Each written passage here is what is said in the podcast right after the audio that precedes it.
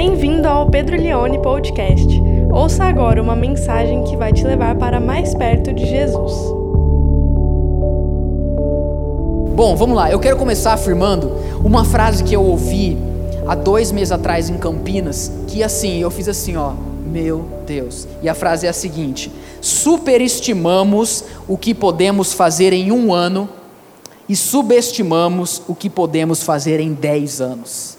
Eu vou repetir: superestimamos o que podemos fazer em um ano e subestimamos o que podemos fazer em dez anos. Eu sou muito desses, de fazer uma lista assim, ó, para o próximo ano. E aí vai passando o ano e eu falo assim: muita coisa, não dá para fazer tudo isso. Se eu focasse nisso aqui, então eu particularmente me, me encaixo muito nisso, de achar que eu posso fazer tudo em um ano.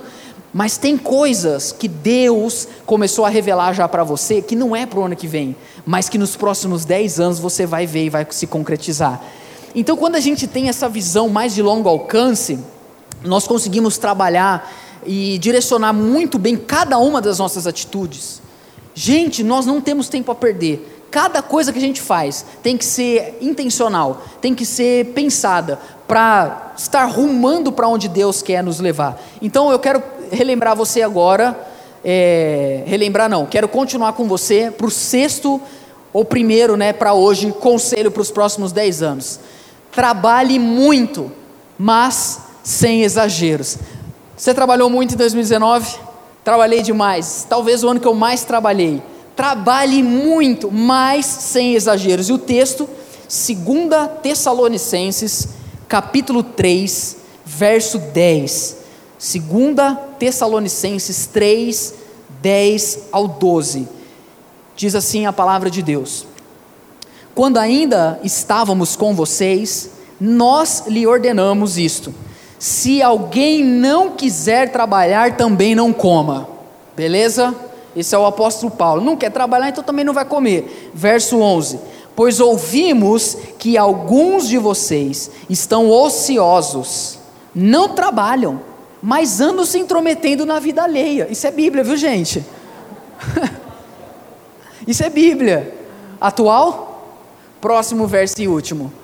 A tais pessoas ordenamos e exortamos no Senhor Jesus Cristo que trabalhem, agora eu gosto dessa, olha Paulo, que trabalhem tranquilamente, ou seja, trabalhem muito, mas sem exageros, e comam do seu próprio pão. Gente, quem não trabalha, dá trabalho. Quem não trabalha, dá trabalho. Nós estamos vivendo ah, algo na nossa cultura que é o que muitos vão chamar de adultescência. Adultescência. Saiu na revista Veja há umas semanas atrás que adolescente hoje é considerado até os 24 anos. Até os 24 anos, para os cientista, cientistas, as pessoas são consideradas adolescentes. Muitos sociólogos estão chamando esse fenômeno de adultescência. O que é adultescência? É o camarada que trabalha, ele é, já se formou na faculdade, ele já está fazendo uma pós-graduação, mas ele ainda tem características de adolescente na vida dele. Então ele ainda está em casa, ele não paga um boleto, ele, ele, e ele não está preocupado com isso. Porque tem um cara que está na transição, tá? Antes que alguns fiquem desconfortáveis comigo aqui. Por favor, não sintam-se desconfortáveis. Tem gente que está na transição. O adolescente é o que fala assim: e aí, quais os seus planos? Continuar cuidando do meu pai, da minha mãe, né? A vida está aí, Deus. Tá... Por quê? Porque ele ele tem os privilégios do adulto, então ele sai, ele dirige, ele tem carro, ele tem amigos, mas ele não quer ter as responsabilidades do adulto. Ele quer ser o eterno adolescente que vê sessão da tarde, que joga videogame até tarde, entendeu? Que não tem que se preocupar o que tem na. Mãe, o que, que vai ter de janta hoje? Mãe, o que, que vai ter de janta hoje? Então, assim, quando eu tiver filho, bom, deixa isso para lá. Então, esse é o adolescente. A mamãe dele prepara o todinho dele de manhã. A mamãe dele é, passa a, a, camisetinha dele para o trabalho. Eu sei, você está com raiva de mim? O problema é seu, eu não estou preocupado.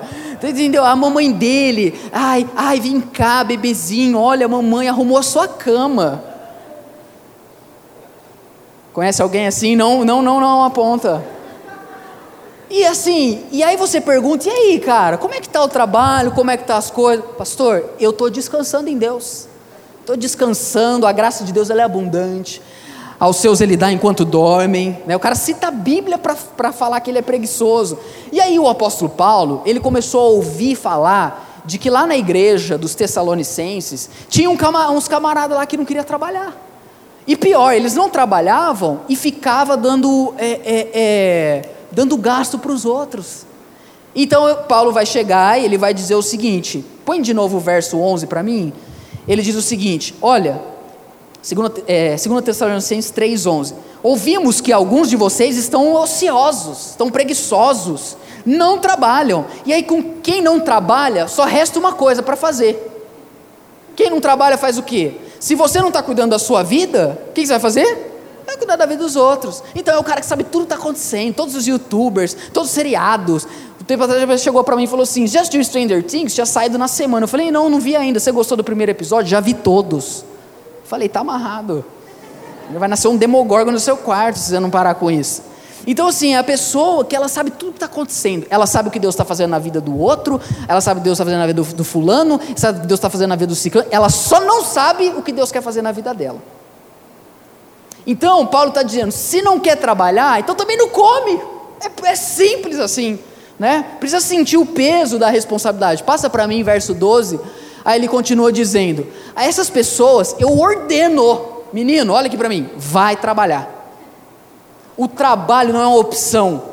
Não, mas sabe o que, que é? Eu não nasci para ser funcionário, eu sou empreendedor.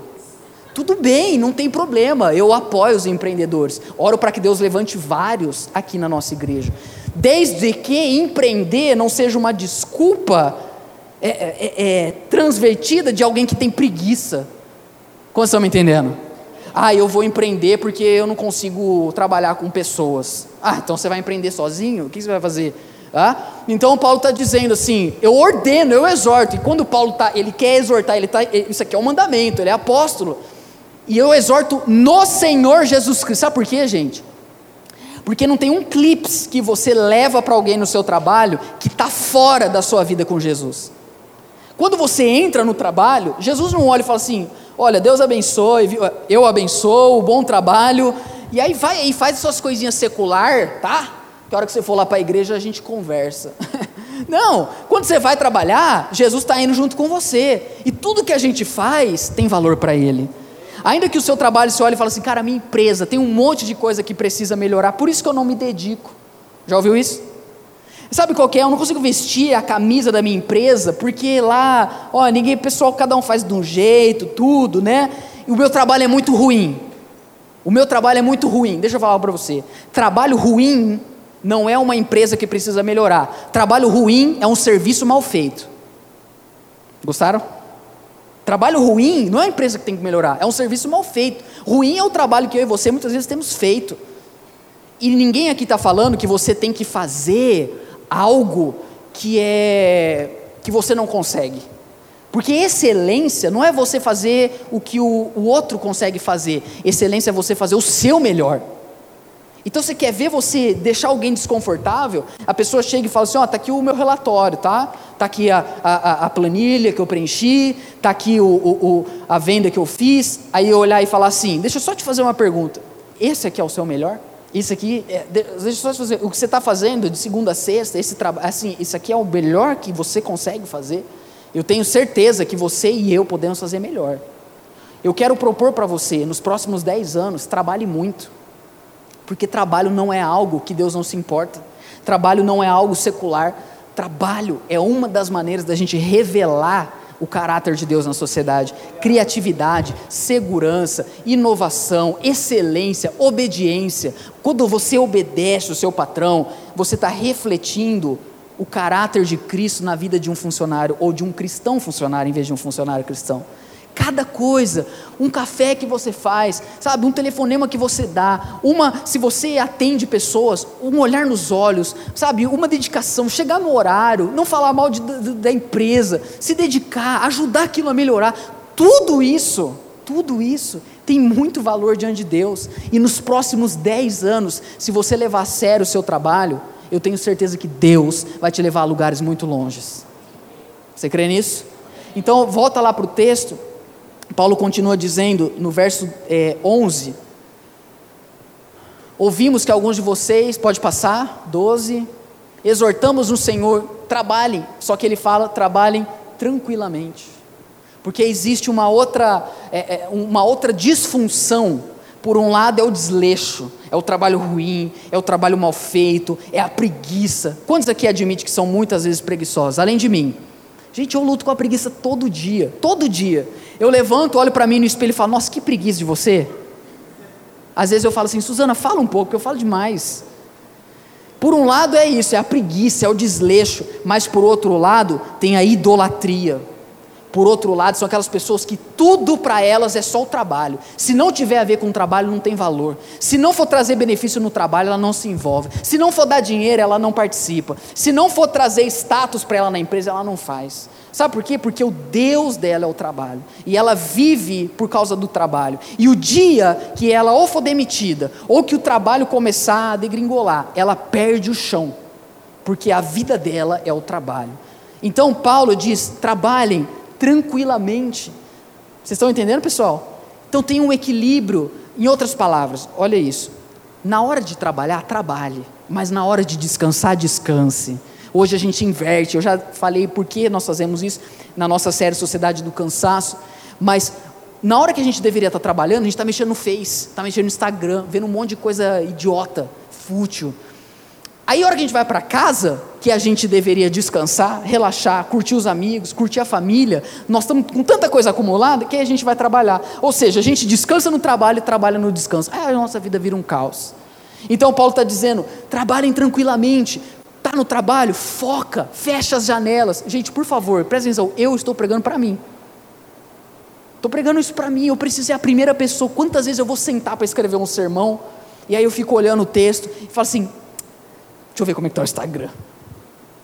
Ai, que raiva. Você fica com raiva quando você quer. Você, você fica com raiva?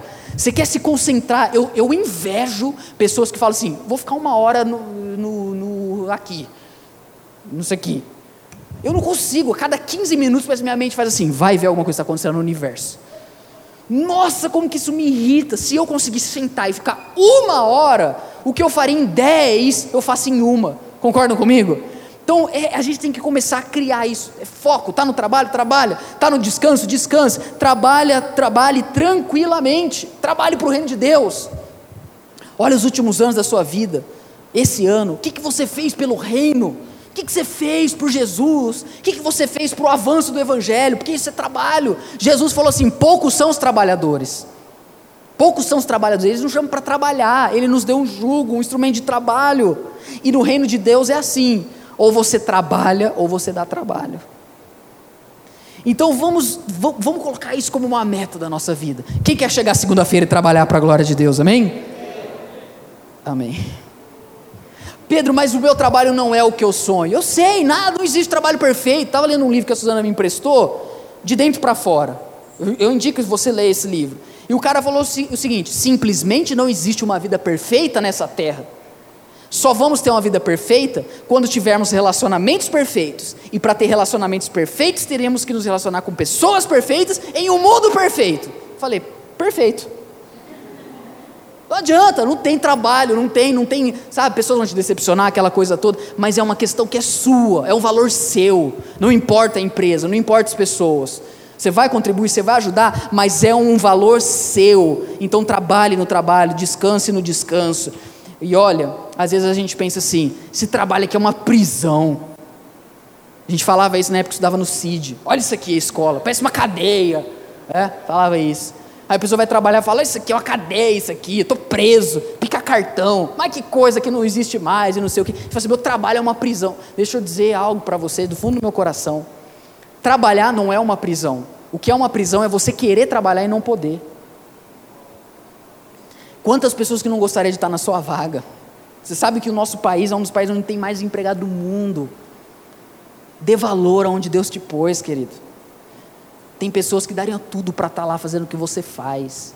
Tem das capacidades que você tem, tem das habilidades que Deus te deu, mas Deus pôs você ali. Por quê? Porque não tinha nada para fazer? Não! porque ele acredita que o projeto que ele deu para você ao te pôr naquele trabalho, naquela empresa, é para levar o reino dele para aquelas pessoas, para abençoar principalmente a cidade de Ribeirão Preto. Quantos amam Ribeirão Preto? Sabe como nós vamos mudar Ribeirão, gente? Não é ficar pegando o microfone e falar assim: Ribeirão é do Senhor Jesus. Não é assim que muda a cidade. Ficar gritando, aí pega óleo, joga lá do helicóptero, entendeu? Unge lá o, o, a escadaria da prefeitura. A cidade não se torna de Cristo quando a gente fica gritando que ela é de Cristo. A cidade se torna de Cristo quando a gente começa a ter as atitudes de Cristo para a cidade. Quando você começar a trabalhar como Jesus ali no seu trabalho e eu no meu trabalho, isso vai reverberar, a cidade vai ser abençoada e aí sim Ribeirão será do Senhor Jesus. Amém, queridos? Segundo conselho, sétimo conselho para os próximos dez anos da sua vida. Se você quiser anotar, escolha bem as suas influências. Provérbios 12, 26 diz assim: O homem honesto é cauteloso em suas amizades mas o caminho dos ímpios os leva a perder-se. Vou repetir. O homem honesto é cauteloso em suas amizades, mas o caminho dos ímpios o leva a perder-se. Eu diria algo aqui para você, do fundo do meu coração, nos próximos 10 anos, escolha bem quem vai influenciar você. Eu vou repetir algo que eu venho dizendo aqui há algumas semanas. É impossível você não ser influenciado mas é possível você escolher quem vai influenciar você. Todos nós somos influenciados. Pode falar o que for. Quem já foi em alguma, alguma outra região do país, aí ficou lá quatro, quatro dias, aí já volta falando o, o, dialeto lá. Já, já aconteceu isso com você? Você fica lá três dias, já estou já, já falando caipira, caipira. Você já foi para Piracicaba? Alguém de Piracicaba aqui? Cara, Piracicaba é muito legal o, o, o, o sotaque. Você fica lá alguns dias, você já está falando piracicabês. Então a gente é muito influenciado. Quantas pessoas, olha, eu vou fazer uma pergunta aqui, que quando eu fiz ela para mim, eu achei ela estarrecedora. Preste bem atenção. Quem foi a pessoa que mais te influenciou no ano de 2019? Se você e eu não sabemos dizer quem nos influencia, provavelmente nós não estamos influenciando ninguém. Se você não, não, não, conseguir dizer assim, duas, três pessoas de bate pronto, quem que te influencia? Fulano, fulano, fulano. Provavelmente você não está influenciando ninguém. Nós temos que ter consciência e deixar que essas pessoas nos influenciem. Eu me lembro quando criança, e criança é muito complicado. Cria bem o menino, porque as influências elas vêm pesado. Quantos lembram da sua infância? As influências, a gente é criança, adolescente principalmente, a gente fica adolescente, a gente quer agradar os colegas. E aí a gente começa a ser influenciado por eles. Então, coisas que às vezes os pais demoraram anos para construir, em dias são destruídos. Eu me lembro uma vez, eu tinha um amigo, morava aqui perto, e era um dos meus melhores amigos. Eu já contei uma história que eu tive aqui com ele, que a gente caiu de bicicleta uma vez. Para quem lembra, é o mesmo amigo. E aí, eu lembro uma vez que a gente ia direto, ele tinha um irmão mais novo, eu ia para casa dele, a gente jogava bola, a gente brincava, jogava videogame e tudo. E aí eu lembro uma vez que, eu não lembro se eu liguei, porque não tinha nas coisas, eu não sei se eu liguei ou se eu falei com ele como, fumaça, alguma coisa assim. Eu falei assim, cara, pode ir hoje na sua casa? Minha mãe deixou. Aí ele falou, pode vir, tá tranquilo. Aí eu cheguei lá, entramos, jogamos videogame, tudo, eu, ele, o irmão dele e tal. Aí eu sei que deu assim, uns minutos, assim, sei lá, uns 40, 50 minutos, do nada eles ouviram o portão abrir. Gente, esses dois meninos, eles quase tiveram um derrame ali. Eles olharam assim, cara, é a mãe. Aí eu falei assim, é a mãe? Por que, que é a mãe? Ele falou, cara, a gente está de castigo. Você não pode estar tá aqui. Eu falei, eu estou aqui. Cê, cara, você não pode estar tá aqui. Pelo amor de Deus, se esconde. Gente, nesse dia eu conheci um negócio chamado adrenalina. Sabe o que eles fizeram comigo? Eles me pegaram, eles me levaram para dentro do banheirinho de bagunça do apartamento. O apartamento era muito grande, 50 metros quadrados. E aí me levou lá, me colocou dentro do banheirinho. E eu tinha que ficar, e um monte de vassoura, umas coisas, tudo assim, eu lá no meio assim, né, sei lá, no alto dos meus 9, 10 anos. Aquele dia eu descobri o que é mentira. Não que eu nunca tinha mentido, mas eu nunca pensei que alguém podia chegar no estádio. Menino, menino de igreja, né, gente? Menino de igreja, bonzinho. Aí Aí a mãe dele chegou, entrou na cozinha, e aí, como que foi, não sei o que tal. E eu lá assim, tudo escuro, pensando, eu vou morrer, eu vou morrer, eu vou morrer, sabe? Eu quero deixar aí pro pessoal as coisas que eu conquistei nessa vida, é, uns geloucos ali, os, os coisas. E aí, aí eu lembro que certinho, tudo escuro assim. Ela falou assim: Vocês não trouxeram ninguém pra cá, né? Não, mãe, não sei o que, não sei o que, não sei o que. E eu, e assim, meu coração assim, ó, né? Cara, eu me lembro que assim, teve uma hora que ela foi pro quarto, aí um deles abriu assim e falou assim, ó, e fez assim, ó. Gente, eu saí, é, eu sentia que eu tava anestesiado assim, ó. Tava correndo assim, ó, indo para casa, tudo, né? Aí eu cheguei em casa mais branco do que eu já sou. Minha mãe falou assim: "O que que foi, menino?" Eu falei: "Não foi nada." Você começa a aprender, ser influenciado.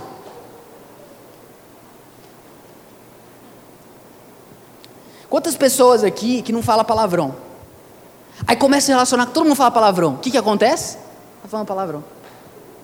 Vai orar, fala palavrão. Fala, Deus, pelo meu Deus. Chegou na empresa, falou assim: Eu vou entrar aqui, eu vou ser o crente desse lugar. Quem tiver endemoniado aqui vai ser liberto. E aí entra, né? Aí começa a se relacionar com a galera. Dá um mês, você tá pior que os caras. E aí, galera, não sei o quê. Aí o pessoal fala: Nossa, mudou rápido, hein? Porque influência. Quem mais te influenciou esse ano?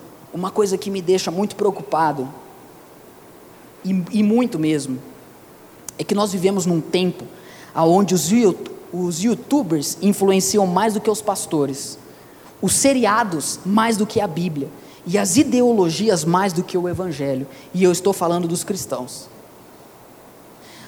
Ah, quantas vezes eu estou conversando com a pessoa, a pessoa vai falando, aí eu paro e falo assim: Deixa eu só te fazer uma pergunta. Da onde você tirou isso? Não, é porque. Não, não, não. Da onde é essa opinião? Da, da onde tem essa. Qual é esse, esse, esse seu entendimento a respeito de vida, de trabalho, de família? Ah, é porque. Aí você vai vendo, tem todo um pensamento construído que não é bíblico. Daí eu não estou falando que a pessoa não é crente, que ela não segue Jesus, ela é convertida, ela ama Deus, mas a mentalidade dela é, não, é, não é cristã, porque ela não conhece a Bíblia, ela não é influenciada pela palavra de Deus. Então eu quero desafiar você a nos próximos 10 anos ter base bíblica para tudo. Quando eu comecei a ver alguns pastores, há um tempo atrás no YouTube, os caras assim pregavam muito a Bíblia, eu ficava assim, uau, esses caras são demais. E eu comecei a reparar, sabe aqueles fóruns que fazem conferência? O pessoal começa a perguntar, pode fazer tatuagem, pode fazer não sei o quê, sabe, essas coisas assim. E aí eu ficava vendo, e eu achei uma coisa interessante.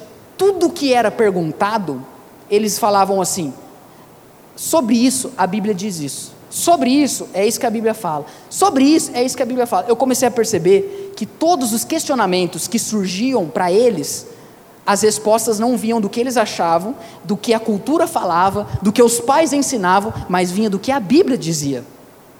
Porque a Bíblia tinha uma influência muito profunda. Então, precisamos resgatar isso. Amém, gente? Três pessoas para você escolher para elas te influenciarem. Primeiro, pessoas que temem a Deus. A pessoa que está te influenciando, ela realmente teme a Deus, ela se preocupa em obedecer a Deus. Segundo, pessoas que são quem você sonha em ser. Eu vou repetir. Escolha pessoas para influenciar você. Pessoas que são quem você sonha em ser. Não é pessoas que fazem o que você quer fazer. Porque fazer é uma coisa, ser é outra. E por último, pessoas mais maduras que você. Conviva com cristãos mais maduros, com gente mais experiente, com gente que rodou mais, com gente que está mais gasta. Jovem que só anda com jovem fica imbecil. É verdade, já reparou isso? Aí eu, eu só converso com o pessoal da minha idade. Está explicado. É o tuco. Vira o tuco da grande família. Lembra o adulto? Nossa, nem, ninguém nem sabe o que eu estou falando aqui. Não é contextual, contextual isso. Gente, gente, tem amigos da sua idade, por favor, mas senta. Gente, conversar com a minha avó, é, é, minha avó, minha avó, é assim, é que eu não sou católico, ela é. Se eu fosse católico, eu ia beatificar ela. Eu ia. Como foi a irmã Dulce, né? Irmã Maria Olímpia, seria. A minha avó é demais. Uma vez eu cheguei para ela, uma fase meio difícil da minha vida, eu falei assim: vó, o vô mudou tantas vezes. E ele chegava e falava: vamos mudar vai a Minas, volta, Santo André, Minas. A senhora não tinha medo de tantas mudanças abruptas? Ela olhou para mim e falou assim: não, porque Deus está em todos os lugares. Eu falei, vó, ora por mim, vó. Falei assim, ora por mim, lembra de mim. Tá? Então são umas coisas que é a experiência, é a vivência, que a gente possa ouvir essas pessoas. Amém, gente? Terceira dica ou é, oitava para os próximos dez anos. Seja santo, não brinque com o pecado. Eu quero ler Hebreus 12, 4. Quem vai ficar com saudade do Convergência? Ah, vai ser difícil essas quatro semanas. Hebreus 12, 4. Na luta contra o pecado, vocês ainda não resistiram até o ponto de derramar o próprio sangue. Deixa o verso para mim. Na luta contra o pecado, vocês ainda não resistiram até o ponto de derramar o próprio sangue. Essa coisa que tem, tem sido falada de que você não precisa se preocupar, que você não tem que buscar viver em santidade, que isso não tem que ser uma luta para você, isso não é bíblico. A Bíblia nos ensina a buscar a integridade na nossa vida. E santidade é algo que eu confesso para você, eu detestava essa palavra, porque eu cresci na igreja e toda vez que falava essa palavra santidade, era uma pessoa que subia, muito mais velha, e falava assim: porque os jovens têm que viver em santidade pessoa de 80 anos, assim. Aí eu, aí eu, fui, eu fui ouvindo isso, eu fui criando antipatia por essa palavra, santidade. Depois eu fui descobrir que santidade não é coisa de jovem, santidade é coisa de cristão. Todo mundo que segue a Jesus tem que amar viver em santidade. Viver em santidade é viver praticando aquilo que Jesus praticou, é viver amando as pessoas, é se afastar do pecado. Gente, não brinquem com o pecado. Se eu pudesse dizer algo assim do fundo do meu coração para você nesses próximos dez anos, não flerte com o pecado, não negocie princípios, não abra exceções, sabe? Não, não, não vá onde você não tem que ir, não consuma o que você não tem que consumir. Por favor, leve isso a sério. E não faça isso com o afã de falar assim, vou fazer isso aí Deus me ama. Não, a lógica é o contrário. Cara, Deus me ama. Deus morreu por mim, Ele derramou o sangue dele, Ele já fez tudo que eu não poderia, agora eu vou e eu vou viver para agradar Ele. Quantos me entendem? Esse é o Evangelho, o Evangelho é equilibrado, o Evangelho ele não nos, não nos mata, mas Ele também quer nos dar uma nova vida. E nós precisamos levar isso a sério. O autor de Hebreus está falando, gente, vocês não chegaram nem a derramar sangue. Jesus naquela cruz derramou sangue para nos perdoar e nos livrar da condenação do pecado. Mas hoje, se for preciso, nós temos que derramar sangue para não mais praticar o pecado. Quantos estão me entendendo? Leva a sério, gente. Não negocie os seus princípios. Por favor, se pecado fosse brincadeira, Jesus não teria morrido. É por causa dos nossos pecados que ele morreu naquela cruz. Não foi atitude de amor simplesmente. Ah, vou lá morrer. Olha que bonito ele morreu. Não, não é bonito. Ele não foi lá para ter uma atitude heróica, hollywoodiana, para você olhar e falar, ah, que pena, tadinho, Jesus até morreu por mim, eu vou, vou no culto, coitado. Não, a cruz, ela revela a sua e a minha impureza. A Bíblia diz que os nossos pecados nos afastam de Deus. O nosso pecado, ele, ele corrói, ele é cancerígeno, ele nos leva a comer lavagem de porco, como diz a parábola é, do filho pródigo. O pecado, ele, ele, ele, ele muda a nossa identidade, ele nos transforma em algo que Deus não nos fez para ser. E muitas vezes ele traz prazeres imediatos, mas ele nos leva para prisões posteriormente. Pessoas escravizadas do pecado, não brinque com isso leve a sério a vida cristã, leve a sério o seu vocabulário, leve a sério aquilo que você tem lutado contra, peça ajuda. Problema grave a gente não resolve sozinho. Tem jeito sim para você viver uma vida gloriosa. Seu problema é pornografia? Tem jeito. O seu problema é, é, é um desejo de adultério? Tem jeito. O seu problema é drogas? Tem jeito. O seu problema é avareza, tem jeito. O seu, o seu problema é que você maquina o mal, você odeia as pessoas, tem jeito, queridos. Jesus naquela cruz, ele morreu para nos livrar da punição, mas também do poder do pecado. O poder a gente vence quando o Espírito Santo desce sobre as nossas vidas, descerá sobre ti o poder do Espírito, e o Altíssimo te envolverá. Isso transforma a nossa vida, é possível Peça ajuda, algumas dicas aqui para você vencer o pecado. Ore com alguém, peça oração, vamos orar junto. Eu tenho lutado contra isso. Gente, a gente se reúne para falar de tanta coisa. Você manda uma figurinha no grupo, todo mundo manda. Você manda assim, gente, ora por mim, ninguém responde. Concordam comigo? Sabe por quê? Porque nós estamos levando a nossa vida a brincadeira. Chegou o momento de a gente sentar para conversar com alguns cristãos e falar assim: cara, me ajuda, ora por mim, porque eu quero vencer isso aqui. Pegue pessoas de confiança, se abra para elas. Quando as pessoas marcam comigo, eu falo isso para Suzana, eu acho extraordinário. A pessoa marca comigo, nunca conversou, aí ela senta na minha frente, eu falo: como que eu posso te ajudar? Cara, eu tô, estou tô enfrentando esse pecado, eu gostaria de vencer isso. Gente, eu olho isso e eu falo: meu Deus, isso aqui é a glória de Deus, isso aqui é o Evangelho. Eu não olho a pessoa e falo assim: ah Sempre desconfiei mesmo. A primeira coisa que eu falo quando alguém se confessa, para mim, eu falo assim, cara, eu quero honrar você. Parabéns. Parabéns pela sua atitude. Sabe por quê? Porque isso mostra que você realmente quer vencer. E você não veio confessar isso para mim, para eu perdoar você, porque quem te perdoa é Deus. É Deus que te perdoa. Mas você está aqui porque você quer ajuda. Posso falar uma coisa? Nós vamos orar junto e você vai vencer isso.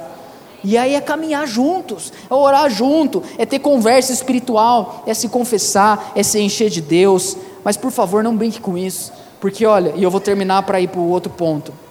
O diabo, ele faz com, ele quer fazer com a gente igual ele fez com o Neymar. Desculpa o exemplo, mas é público. Uma coisa que é privada, que ninguém vai saber, o diabo te leva a fazer isso, depois ele põe no cinema. Ele anuncia na Netflix o que você fez. É isso que ele faz. O meu pai sempre me ensinou isso. Meu pai sempre me ensinou. Ele falou assim: Pedro, o diabo ele vai te levar a pecar no secreto. Ninguém vai ver, mas a hora que você consumir, a hora que isso ficar consumado, ele faz questão de colocar, jogar no ventilador para que todo mundo fique sabendo e você seja humilhado. Você lembra que aconteceu, né, aquele episódio lá? O cara não precisava daquilo, a conversa, coisa íntima, para todo mundo ficar sabendo. E aí depois, uma humilhação. Gente, Primeiro, crente não sabe pecar direito. A gente sempre faz um negócio, deixa um rastro, dá errado, alguém vê, sabe assim? Ah, te vi lá, não sei o que, né? Então, busca ajuda. Ore, peça, sabe? Peça a graça de Deus. Você vai vencer todas as tentações. Você não é perfeito, você vai errar, eu vou errar, mas o pecado não vai ser um plano para nós. Ele vai ser um acidente de percurso. E quando a gente pecar, e se você tem enfrentado isso, posso falar uma coisa? Deus te purifica e te perdoa de todos os seus pecados. Amém? Nove. Seja generoso. Quero ler 2 Coríntios 8, do 7 ao 9. 10 minutos, 15 minutos a gente vai terminar. 2 Coríntios 8. Tá rápido o menino hoje. Do 7 ao 9. Todavia, assim como vocês se destacam em tudo, na fé, na palavra, no conhecimento, na dedicação completa e no amor que vocês têm por nós, destaquem-se também nesse privilégio de contribuir. Ser generoso não é uma obrigação, é um privilégio. Verso 8: Não lhes estou dando uma ordem, mas quero verificar a sinceridade do amor de vocês. O verdadeiro amor, a verdadeira gratidão é transmitida realmente pelo, por meio da generosidade. Comparando-o com a dedicação dos outros. E o, último verso. Olha, olha aqui, eu vou explicar o contexto. O apóstolo Paulo, ele está pedindo à igreja de Corinto para que eles enviem finanças, dinheiro, para ajudar outros cristãos que estão passando fome na Judéia.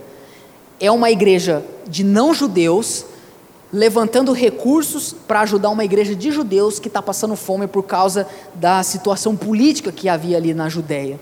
E aí Paulo está dizendo: vocês, vocês são bons em muitas coisas, vocês amam, vocês pregam, vocês servem, mas eu quero que vocês se destaquem no privilégio de contribuir também.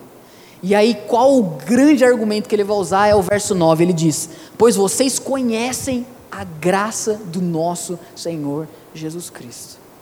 Isso é muito lindo. Vocês conhecem a graça do nosso Senhor Jesus Cristo, que sendo rico, se fez pobre, por amor de vocês, para que por meio da sua pobreza vocês se tornem ricos. Para Deus a gente é rico. Talvez para o Bill Gates a gente é pobre, mas para Deus a gente é rico. Porque riqueza na Bíblia não fala do que você tem, fala de quem você é. Assim como a generosidade. Generosidade não fala do que você tem, fala de quem você é. Só consegue ser generoso quem se vê como rico.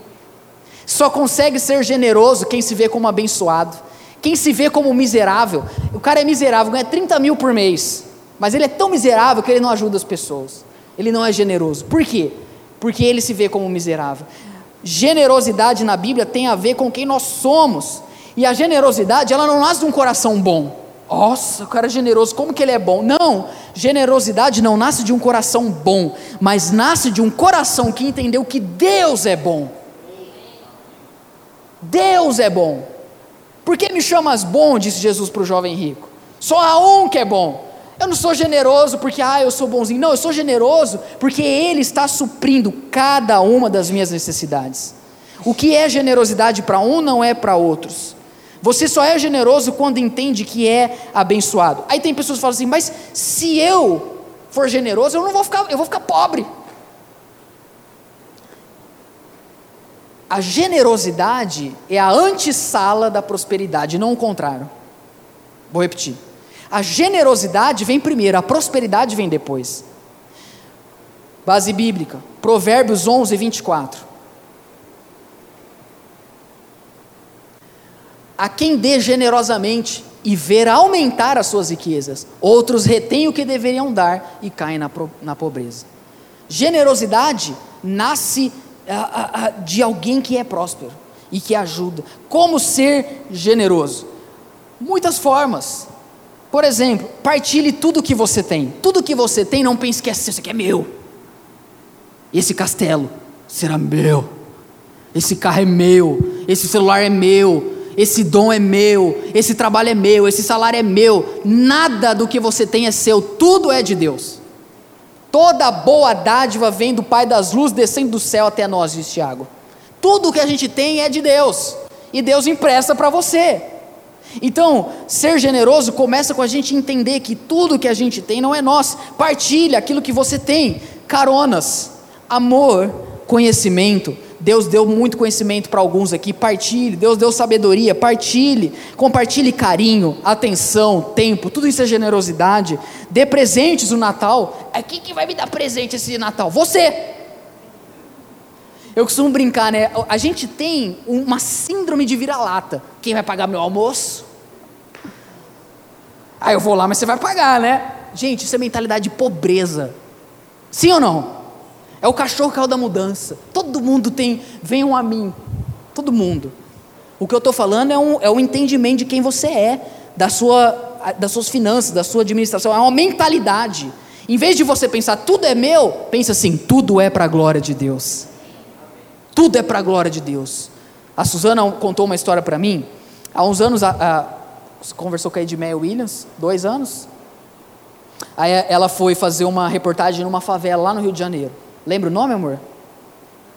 Dona Marta, Morro Dona Marta. E aí o que, que aconteceu? A, a, essa missionária que a gente quer trazer o ano que vem aqui, missionária Edmeia Williams, ela conversou com a Suzana, já conhecia os pais dela, e ela falou assim: Suzana, você foi muito abençoada. Você teve uma boa família, você teve uma boa criação, Deus te abençoou com pais que te amam, mas deixa eu dizer algo para você. Entenda que isso é uma grande responsabilidade. Deus espera de você mais do que Ele espera dessas crianças aqui da favela. Porque Ele te deu muito, não é, amor? O que, que Deus tem colocado na sua mão? Os recursos que Deus tem te dado, as capacidades. Quanto mais você tem, mais você tem que liberar. E pode algo para você: tudo que você libera, tudo que você abençoa, tudo que você investe, tudo que você entrega, isso vai reproduzindo e Deus vai te abençoando mais. É isso que Provérbios diz. É isso que Provérbio está dizendo. Quanto mais a gente investe, mais Deus nos abençoa. Então, não tenha medo de viver uma vida cheia de fé na presença de Deus. Jamais deixe de semear. Amém, queridos? Vamos terminar para a gente ir para a última. Use seu tempo com sabedoria, leve sua vida a sério. Salmo 90, verso 10. O tempo é algo muito precioso. você tem 10 anos, ou os anos que Deus lhe der pela frente.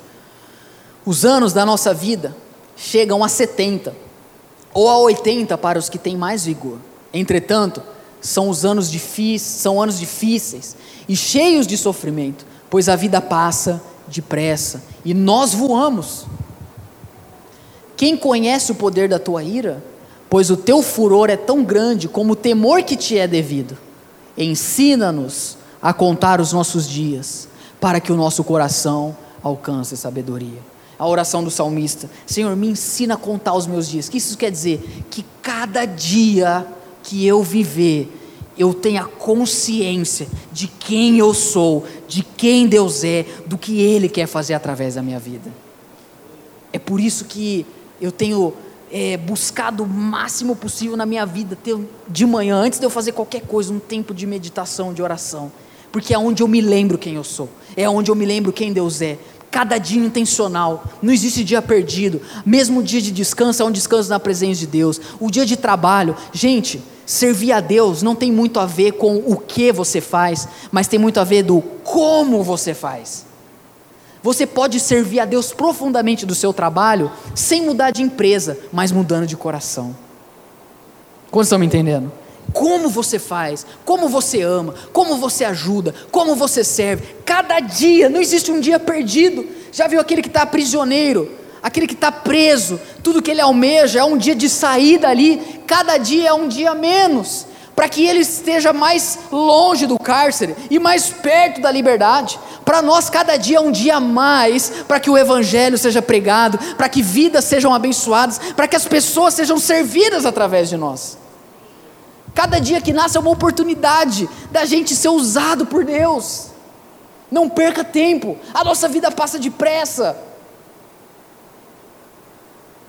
O que, que você quer ouvir no seu velório? Alguém disse assim: Veja, está se mexendo.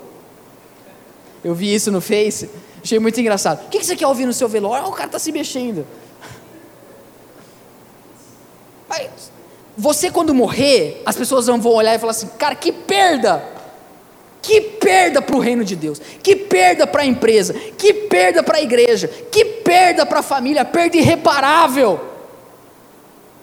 Ou as pessoas vão olhar e falar assim: glória a Deus, miserável foi embora. Ganhamos, agora vai, agora deslancha. Gente, a morte, ela nos ajuda a ressignificar a vida. Amanhã eu quero falar sobre isso. Jesus diz: Lázaro, vem para fora. Jesus venceu a morte. Hoje a morte para nós, ela é só algo pedagógico que nos ensina a caminhar, a contar cada um dos nossos dias. Deus não tem pressa, mas o reino dele é uma prioridade. Deus não está atrasado, mas a gente se atrasa. Deus, ele não está desesperado. Mas ele diz: busquem em primeiro lugar o meu reino e a minha justiça. E as demais coisas vos serão acrescentadas. Olha aqui para mim, nós estamos terminando. Se nesses 10 anos, aquilo que te faz acordar, aquilo que te faz viver, é a glória de Cristo, independente do que você faz, sua empresa, seu trabalho, sua função, isso não tem tanto impacto como quem Deus é na sua vida. Se nesses 10 anos você olhar e acordar e falar: Jesus é a minha vida, ter um relacionamento com Ele, como é a primeira coisa que dissemos semana passada. Se nesses 10 anos você aproveitar o seu tempo para ser alguém aqui que vai sinalizar o reino de Deus, você vai ansiar ficar velho. Vai ser bom para você, porque significa que você está testemunhando o Evangelho, que você está trazendo esperança para Ribeirão Preto, que você está trazendo mudança para sua empresa, que você está trazendo uma nova perspectiva para sua família porque você sabe o porquê você vive, porque você existe, usa o seu tempo, para de perder o seu tempo com coisas inúteis. Quanto tempo a gente perde no ano brigando, magoado, chateado, fazendo coisa que não leva a nada? Às vezes a gente gasta duas horas, um negócio que não tem nada a ver, quando em dois minutos a gente podia transformar a vida de alguém. Use o seu tempo, dedique ele a Deus. Paulo diz: remindo o tempo, comprando o tempo. Entendendo, gente? Tempo é vida, não existe vida fora do tempo nessa terra. Cada segundo que passa, cada minuto que passa, cada hora que passa, cada dia que passa é uma oportunidade única que não vai voltar de Jesus ser glorificado na sua vida. Aproveite, viva a sua vida. Você tem propósito. Você sabe por que você está aqui.